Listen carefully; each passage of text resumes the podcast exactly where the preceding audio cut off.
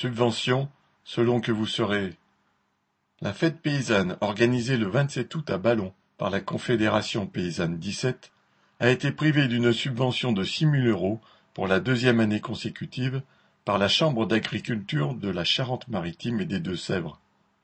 Dans un courrier, cette dernière invoque pour justifier son refus de subvention la participation de la Confédération paysanne à des manifestations s'opposant à la création de réserves de substitution. Fin de citation, les fameuses bassines.